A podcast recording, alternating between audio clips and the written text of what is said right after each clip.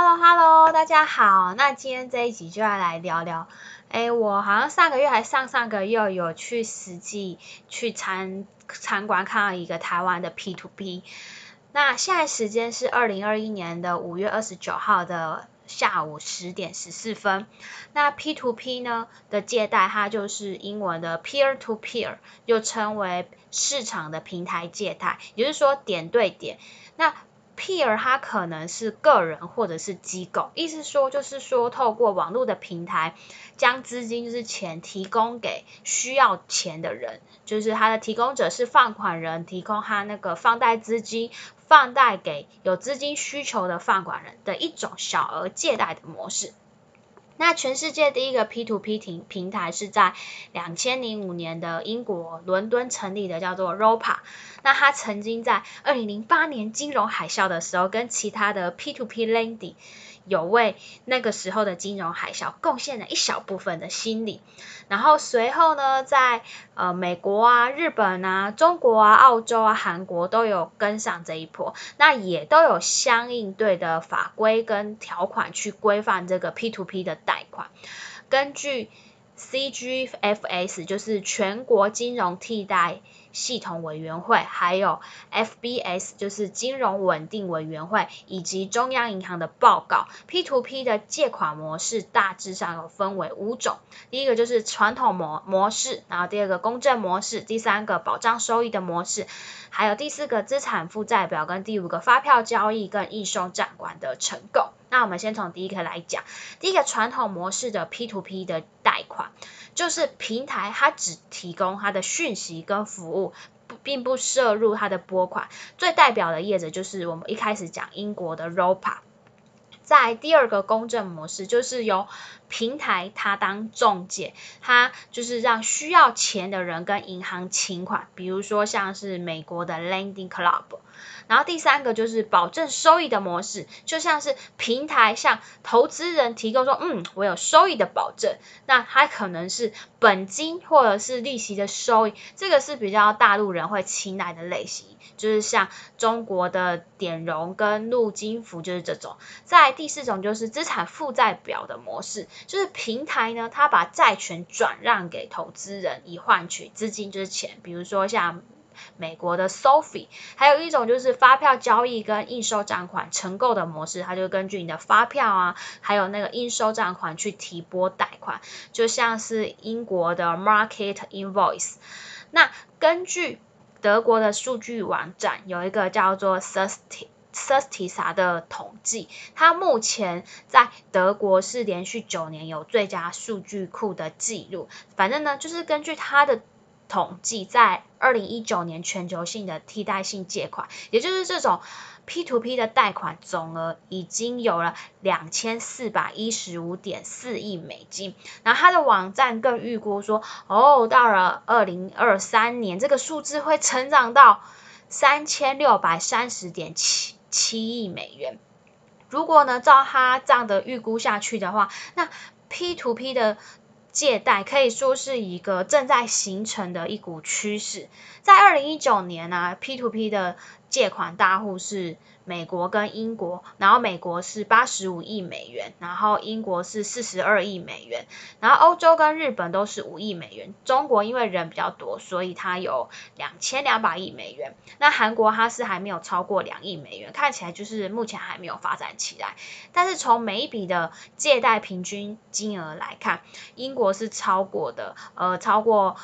美国、日本、澳洲，当然还有中国。那它跟全球的金融体系比起来，目前个人的 P to P 借款规模还不算是太大。我忘记上个月还上上个月，反正就是在疫情还没有像现在这么多确诊这么严重的时候，我就跟我之前那个同事去听台湾版的 P to P 的线下讲座。那他们主打就是说。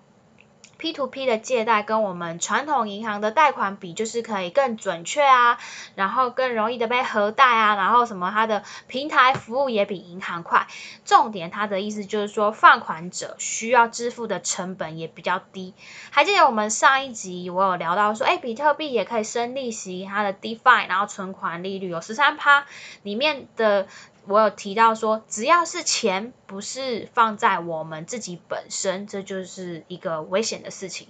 尤其是像这种 P to P 平台，我觉得更加显著。比如说像是有违约、倒闭、诈欺，还有资讯不对称，还有流动性不高，还有一个就是被骇客攻击的风险，也就是说，他万一真的被骇客攻攻击了，平台是否有担保，或者是银行它砍没掉，诶它可以承受住这样的赔偿吗？像币安交易所，像我上一集有提到，数字货币界算是最大的交易所。我印象中大概是两年前，它就是被骇客攻击，被干走七千个比特币，那时候的损失大概是十二点七亿元。那后来反正币安他们就是靠他们自己的基金去赔偿这笔损失。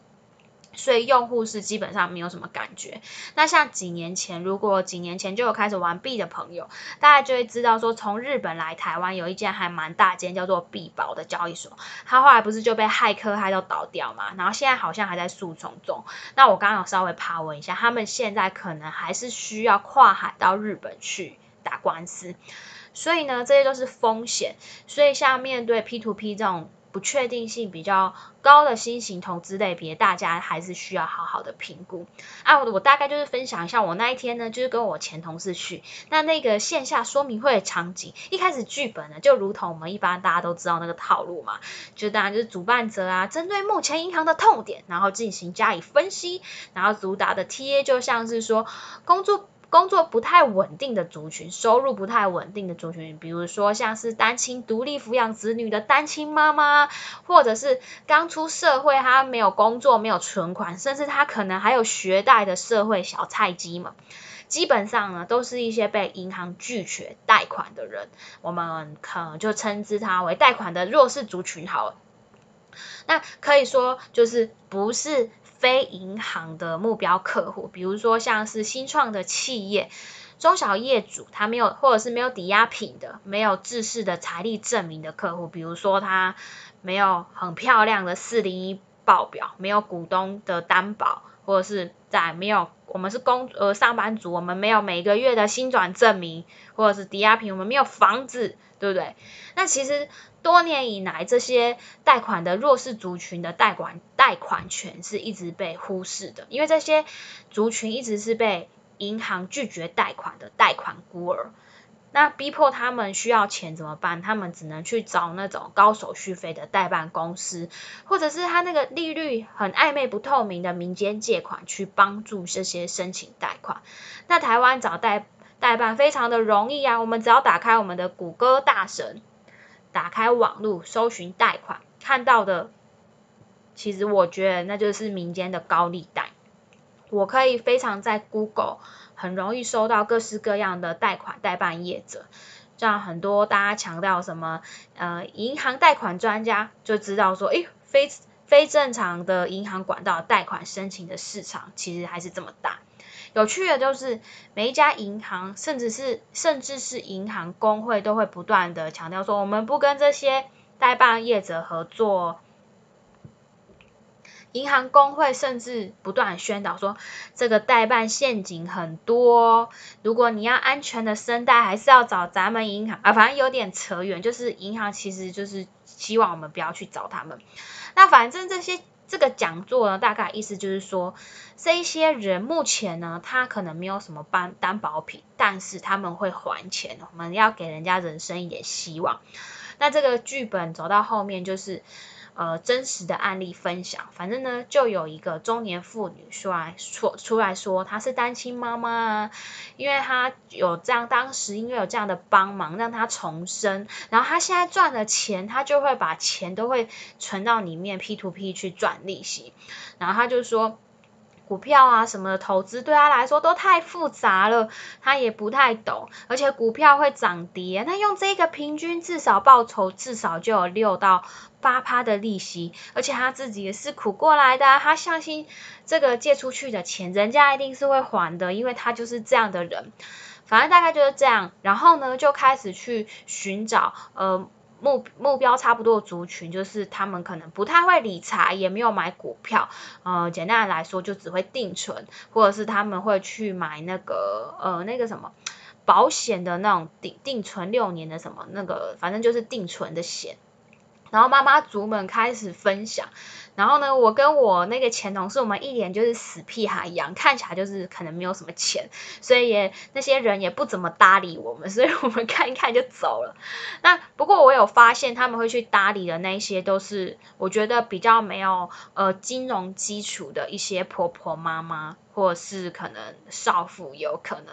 那不过反正如果你有在注意 P to P 这种新的金融模式的朋友，应该就有注意到，呃，像中国它在二零一八年的时候不就爆了超多个大暴雷，然后很多人破产自杀，然后很多大妈他们把一辈子的积蓄都存进去了，